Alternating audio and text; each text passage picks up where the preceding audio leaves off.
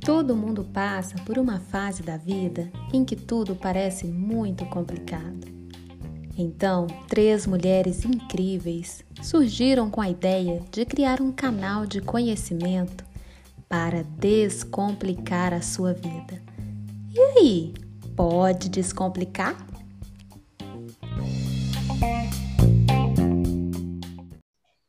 Você é incapaz de ficar sozinha? Você já se fez de vítima para chamar a atenção do outro? Ou ainda sua vida fica sem sentido, sem determinada pessoa?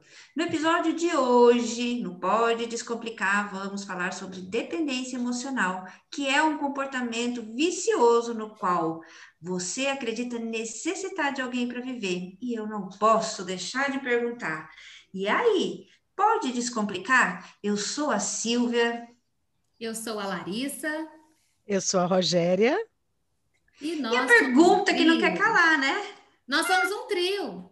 É, o trio. Ah, é mesmo. Sabe o que, que é isso? O quê? Dependência emocional. Eu achei, eu acho. Eu acho que é isso o problema desse podcast. Eu tô achando aqui uma dependência dessa fala. Gente, eu acho que hoje o episódio vai ficar sensacional. Não que os outros não sejam, mas porque a gente tem tudo a ver com esse tema. Total. Total. Vamos começar aí a abrir os trabalhos falando de alguns assuntos triviais, mas logo, logo entraremos no tema principal, que é a dependência emocional, né, Silvinha? Sim, Todo mundo aqui vamos... tem um caso, hein, gente? De um bafão na Um case, um case de não sucesso. Exato. Um case é literalmente de aprendizado, né? Para nunca mais voltar, né, meninas? Verdade, é. né? Gente, mas essa semana, essa semana, depois de tanto chocolate, né, gente, da Páscoa, que deixa essa, essa dependência de quilos, né? Esse, esse açúcar, né, que causa essa dependência, que a gente fica uma semana comendo doce ainda, né? Como que tá aí para vocês? Aí já acabaram o, o chocolate ou ainda estão na dependência do chocolate? Que eu comi, óbvio, chocolate, mas eu também dei uma boas garfadas num bom bacalhau, navegando no azeite, que eu amo. Então, quer dizer, deu tudo certo. Era um bacalhau fake. Tinha só a essência, a, a vegana aqui já. Já só. Gente, mas para mim o ponto alto da minha semana foi poder ver os meus pais sendo vacinados. Nossa, eu fiquei muito emocionada. Como que é bom você ver assim as pessoas que você ama tanto tendo essa vitória, né? A gente vencendo esse vírus aí aos poucos. É, minha mãe também. também vacinou. Sua mãe também errou? Não, meu, meu, meu pai já vacinou as duas doses, né? A minha mãe vacinou uma só. Mas assim, a gente já fica feliz, né? Pelo menos já, como diz a Larissa, a gente já começa a ficar um pouco mais confortável. Sim, Não o é. suficiente, mas. Eu estou muito feliz de estar chegando nas casa, na casa do 50, porque aí eu com certeza vou vacinar antes que vocês. Só por isso. Pela primeira vez. Tão, mais velha, é, não fiquei tão pena, feliz né? assim de é, falar: olha, estou na vantagem. Então, meninas, eu vou tirar uma foto, vou postar mega power assim, tirando. Verdade. Tomando a vacina. Mas, gente, é, virou assim, né? Não, não, é só a gente tomar vacina, a gente vê as pessoas vacinando, dá uma emoção muito grande também para todos nós, né? Que estamos em busca dessa cura aí. Então, assim, eu acho que virou é algo assim, é compartilhado, né? Com a humanidade mesmo, todos. Né? Meu primo Sim. mesmo mora nos Estados Unidos, os filhos já estão vacinando lá. Quer dizer, a gente fica feliz, né? Então, Não, assim, é muito lindo a gente ver. É ao mesmo tempo que a gente fica triste, claro, de ver aqui que está tão distante, que essa semana teve recorde, né, de mortes. Sim. Mas olhando, por exemplo, a minha sócia, ex-sócia morava, mora, né, na Austrália, a Josi Brandenburgo, minha grande amiga. Lá na Páscoa, ele estava igual na Disney, ninguém usa máscara, tá tudo ok, não tem um caso de Covid. Então, assim, aquilo deu uma esperança, parecia carnaval. Ela mostrou nos stories né, dela. Eu falava, Josi, mas isso é de hoje? Ela falou, é de hoje. Eu falei, ai, que aflição. A gente começa até em filme, né? Esse filme antigo, você fala, gente, esse povo se abraçando, esse povo acumulando. Então, mas, Lari, legal você falar isso. Tem uma pessoa que eu conversei essa semema também, que chegou da Itália, de uma cidadezinha da Itália, que me fugiu o nome, e ela falou que lá estão na fase branca e que as pessoas já estão saindo, indo para barzinho, passeando na rua sem máscara. Ai, então, gente, assim, não fala é. assim não, que eu já fico totalmente dependente emocionalmente de uma Pois é, é literalmente. É, Gente, mas vocês não tiveram essa aflição, não, de assistir algum filme, alguma novela e ver um show, show sei lá? Eu vi um show, eu vi um show, acho que na. Antigo, eu falo. É, no YouTube, alguma coisa assim. E aí, gente, como que pode o povo todo aglomerado? Como que a gente podia aglomerar tanto assim, tanta bactéria? Porque eu já fico imaginando, é, vira uma fobia, né? Pra, pra uma Sim. fobia social. Vai Sim. ser muita coisa que a gente vai ter que olhar aí nesse futuro, né? E outra coisa também falando nessa fobia social, a gente está nessa época por conta da pandemia, muita gente trabalhando em casa, né? Home office. Eu sou uma, eu atendo. Os sempre... que trabalham, né, Larissa? Os que trabalham, que conseguem é, trabalhar. E ontem, pela primeira vez, é, eu, eu tive que sair para encontrar com o cliente. Eu tinha esquecido, desde 2019, que eu não tinha que colocar um salto, arrumar um cabelo direito, né, fazer uma maquiagem, preocupar com a roupa de baixo, que eu aqui tô igual William Bonner. Tô aqui, vocês estão me vendo aqui radiante, com essa beleza toda, mas na verdade tô assim, descalça, com uma bermudinha que só Deus sabe de quando, né, com as perninhas cruzadas mas aqui em cima estou com um brinquinho, estou toda arrumadinha. Então, voltar essa realidade aí foi tenso aí para mim. Vocês gostam, vocês gostam mais do home office ou mais da vida como ela era? Ah, eu, eu sou super. Hoje eu estou no híbrido, né? Eu atendo tanto empresas quanto é, home office, mas eu amo os dois. Mas eu também me adaptei demais ao home office, demais mesmo, amo, mas eu também sinto falta das pessoas, óbvio, né? Não tem como você comparar. A gente sente Ai, falta. Eu sou da, do, do, presencial. Né? Eu adoro sair de manhã, gosto de, de tomar o banho, gosto de me arrumar. Ainda bem, né?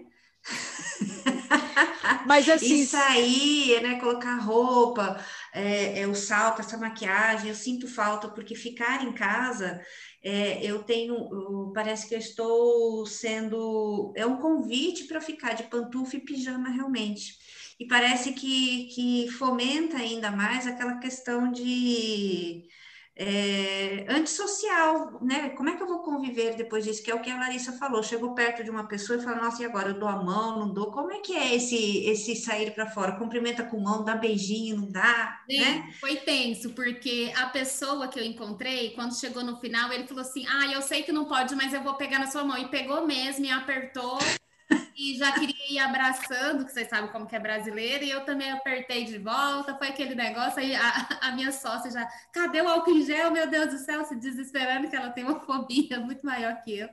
E aí eu falei, calma, a gente já vai passar, não precisa ser na cara do cliente, espera um pouquinho, né? Deixa ele fechar a porta, pelo menos. Mas assim, eu acho isso que vocês falaram tem muito a ver com a personalidade, né?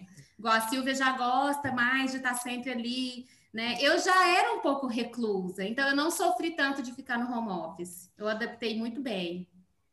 É, eu vejo também o home office como possibilidades. Por exemplo, hoje né, a gente atende, abre muito leque da gente profissional, porque eu atendo gente de Pernambuco até o sul do país. Então, acho que isso é muito gostoso, você abrir o teu leque né, de, de, de, pessoas, de possibilidades mesmo. Mas eu entendo a Silvia também, sinto falta. Eu acho que a gente vai ainda se adaptar quando acabar isso tudo, mas quando começar as festas, os eventos, a gente vai gostar. Óbvio. Eu, eu até atendo, eu atendo online também, mas eu tenho a necessidade de atender online na clínica da clínica ah, fazer online. Tá, eu tenho, mas eu tenho a necessidade de tomar o café, de sair, exatamente, de respirar, de sair da rotina, de não quer dizer é, sexta-feira, por exemplo, é o dia que eu me dou o direito de ficar em casa. E agora eu estou gravando aqui de casa, mas eu amo sair, amo sair e, e é, de, de, realmente ter a rotina de acordar mais cedo, porque senão eu, eu, eu tenho problema até com, a, com as minhas agendas ficando em casa. Eu não tenho essa disciplina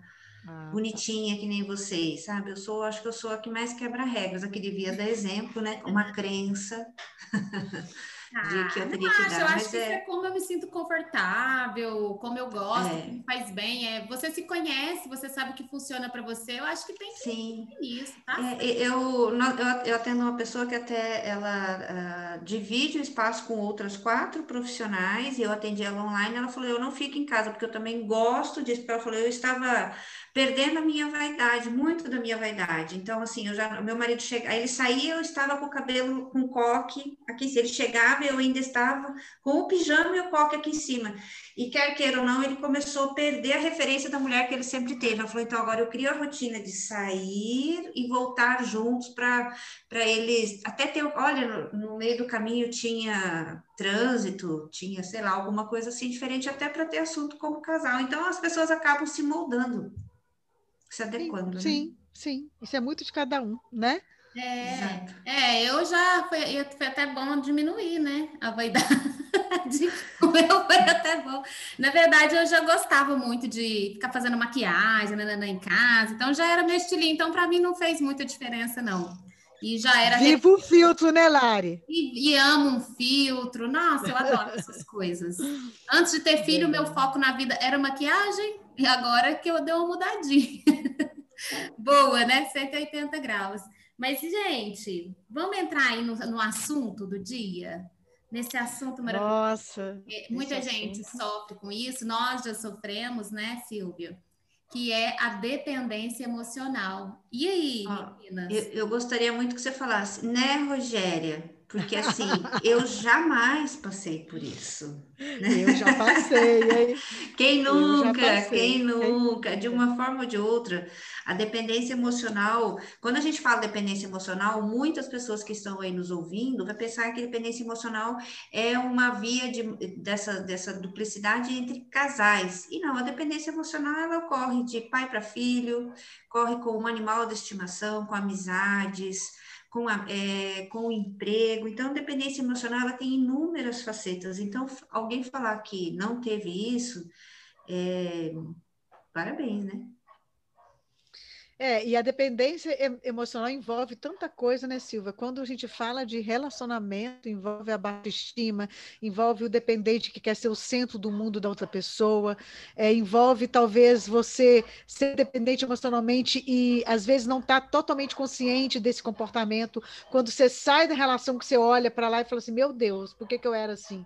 Então, você acha que envolve várias, várias coisas aqui que a gente poderia ficar aí por muitas horas conversando. É. Mas existe essa dependência que a Silva falou, sim. Né? A gente pode olhar tanto para o dependente, você que está ouvindo pode ser uma pessoa que é dependente emocional de alguém ou até de um animal, ou você é alguém que tem um dependente emocional, né? A pessoa dependente ela tem nessa autoestima complicada, né, um vazio e, e, e tem uma dificuldade em relação à, à, responsabilidade. Ela gosta muito de transferir a responsabilidade para outra pessoa. E tem aquela pessoa que ama ter o dependente emocional ali porque ela se sente importante né? Então são vários, várias, várias. Eu já vivi isso, Larissa. Exatamente. Você a dependente ou qual? A dependente, porque eu me achava importante. Não, é sério, eu já vivi. Não, hoje eu vejo as pessoas me acham toda forte, toda muito bem resolvida, e sou mesmo, mas lá atrás eu não era. Eu já tive um relacionamento dependente emocionalmente, e eu me lembro de uma frase que devo ter virado para a pessoa e falar assim, é porque a pessoa, lógico que terminou comigo, óbvio, né? Porque o dependente ele cansa tudo, ele, ele é tão sufocante que o outro não aguenta. E eu me lembro de eu falando a frase: Eu não sei viver sem você, pelo amor de Deus, não termina comigo. Enfim, gente. Terminou? Lógico, óbvio. Não morreu nem nada, tá aqui contando essa história. Nossa, quase morri na época. A gente, né, adolescente, você é jovem, você potencializa todas as suas emoções, mas aquilo ali muda a tua vida. Foi ali foi a minha grande virada. E assim, Verdade. mudei, mudei Estresse, muito né? para tudo, tudo. Vocês já tiveram, meninas? Eu, eu, já fui os dois lados, eu acho, da moeda, tanto dependente como já tive dependente. E é um desafio, né, gente, nos relacionamentos. Eu não sei você, Silvia, para você, mas foi tranquilo? Eu achei incrível aí a autopercepção da Rogério, porque quando a gente fala em dependência emocional, muita gente vai falar assim, não, eu já sofri essa dependência emocional, a pessoa tinha muito ciúme de mim e tal, e a Rogéria admitir ter essa percepção de que ela é que sufocava a outra pessoa, é uma, um nível de maturidade, né, de autopercepção incrível, viu, Rogério? Porque quando a gente é, é, fala com alguém, né, ou, ou quem está nos ouvindo, vai falar assim, ah, é meu marido, nossa, é muito ciumento, então, uh, e a Rogéria fala, eu fiz isso, ainda levou um pé na bunda, parabéns. Exatamente. É, eu já sofri, eu tive, aí, agora eu venho nessa parte de novo, né? Eu tive um relacionamento de dependência emocional, mas eu, uh, bem lá, né, nos 13, 14 anos, de que a pessoa que estava comigo, outra criança praticamente, mas muito ciumento, e isso é, hoje a gente comentando sobre isso até me remeteu lá em algum momento de que a gente saía para tomar sorvete, comer alguma coisa, a gente tinha que pegar uma mesa no canto e ainda tinha que ficar olhando para a parede porque ele tinha ciúmes, né? E quando esse relacionamento terminou, em algum momento que eu precisava sair com meus pais e tudo, eu sempre procurava, ah, vamos sentar lá no canto, porque eu acostumei. Então a gente fica muito condicionado, a gente perde, parece que a gente é meio que podado como uma árvore mesmo, e que a gente fica direcionado em direção da luz, né? Mais ou menos assim. E, assim, e, e... Sim.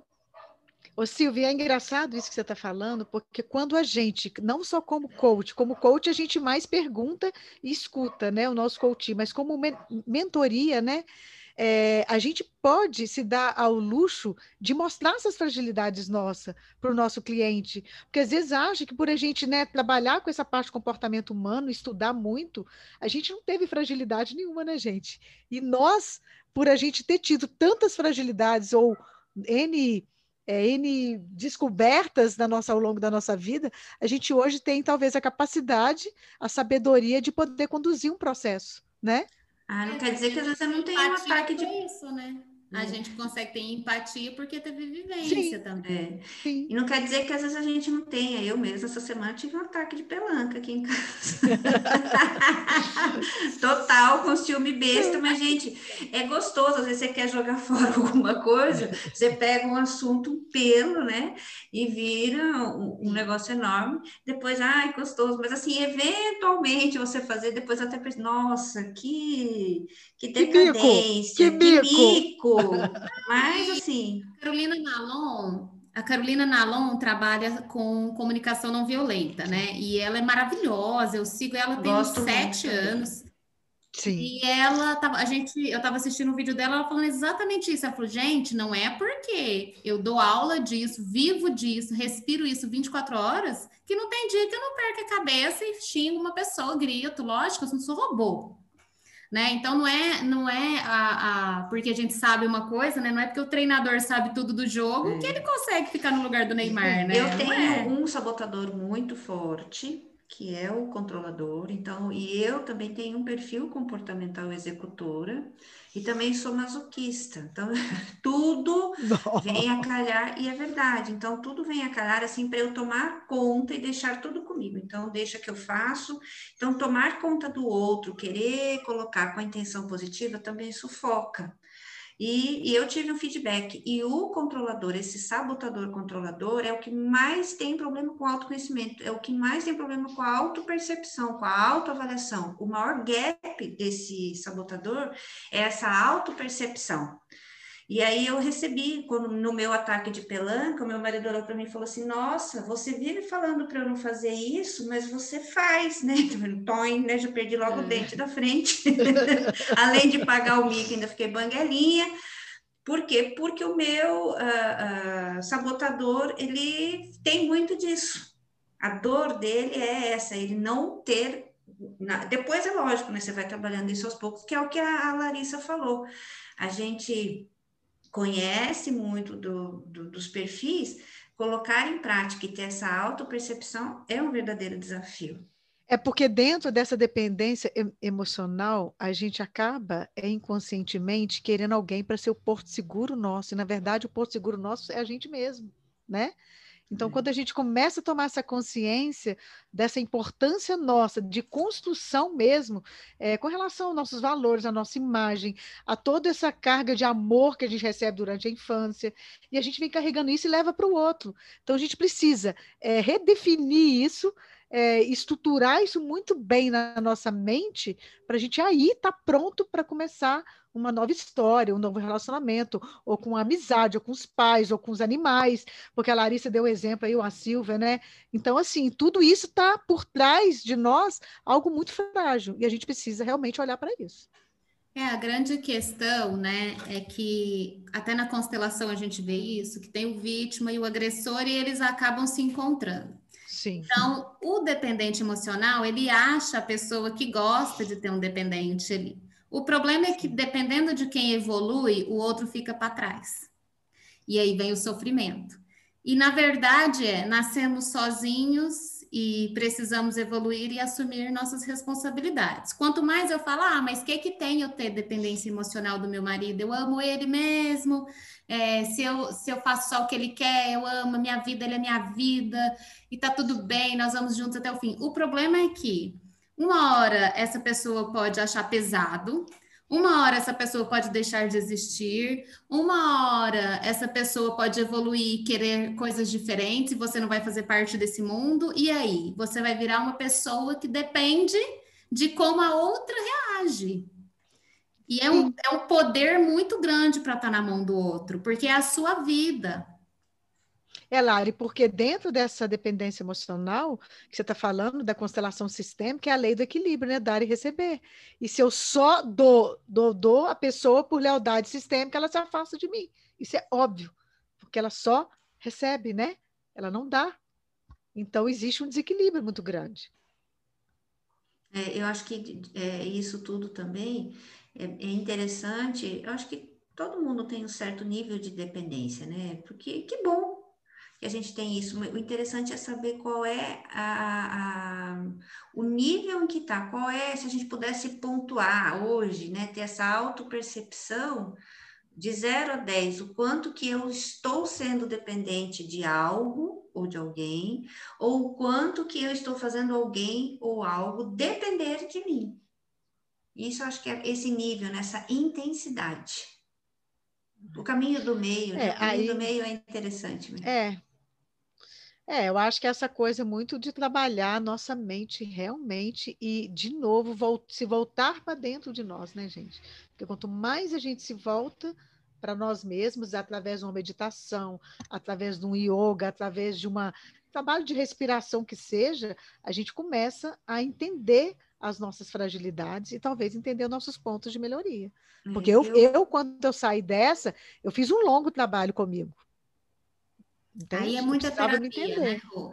Sim. Terapia. É, Sim, porque se a pessoa continua. Os, todos os relacionamentos que são abusivos, é, em qualquer tipo de abuso, seja fix, físico ou mental, vai muito para o lado da dependência emocional também, porque a pessoa que tolera esse tipo de abuso, ela se vê dependente, ela não consegue sair daquela simbiose ali, né? Então, importa muito você buscar ajuda se você se nota nessa situação, porque é raro quando a gente tem a hora do basta, né? Tem a hora do basta, que a gente fala, não, realmente é a gota d'água, eu vou sair disso. Então, não espere chegar a hora do basta. Se você está em sofrimento, né? Tente, antes da hora do basta, você buscar ajuda.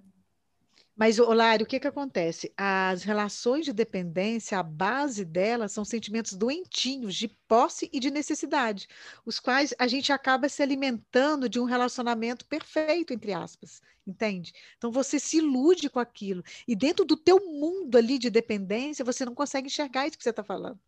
Aí que está.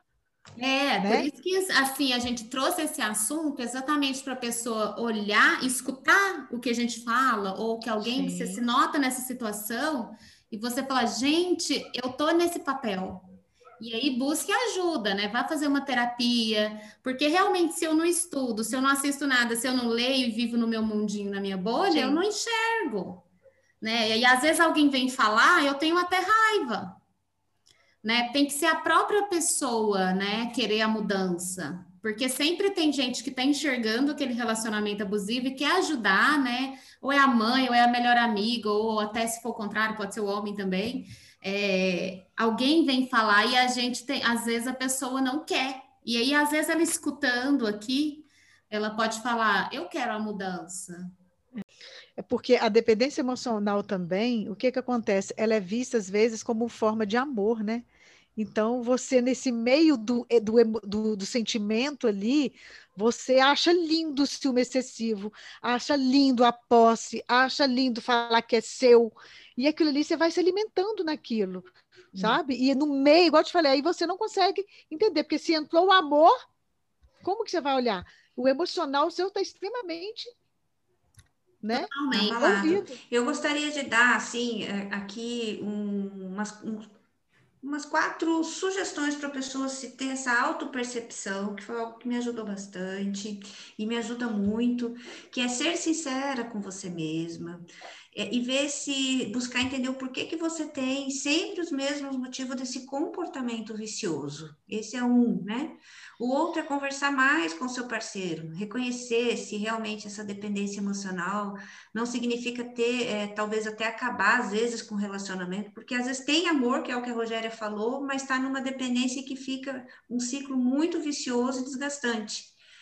E a pessoa também tentar olhar para si nesse momento, nessa autopercepção, e cuidar dos seus próprios interesses, porque de repente ela está tão focada no outro, em cuidar e ter esse, é, é, esse controle de tudo, e ela não tem mais, ela não, não tem mais nenhuma formação, ela não olha para a vida profissional, ela está olhando sempre o outro, e estabelecer limites, não aceitar uma relação no qual você se sente um, um, em plena uh, em pleno uma relação com medo, medo, medo da solidão, medo de não, não poder conseguir viver sem. Então, é, ter limites e olhar mais para si.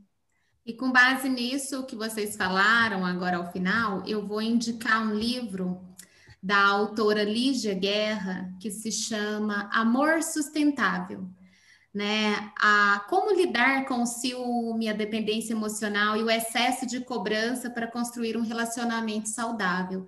Exatamente sobre isso que até a estava falando, né? Como que o ciúme, é, o excesso de intimidade, interferência da família, tudo isso faz com que o amor deixe de ser sustentável, né? É esse olhar, achar que é amor, mas na verdade não é, né? Então, achei legal essa ideia da Lígia Guerra, que ela trouxe, tem na Amazon esse livro.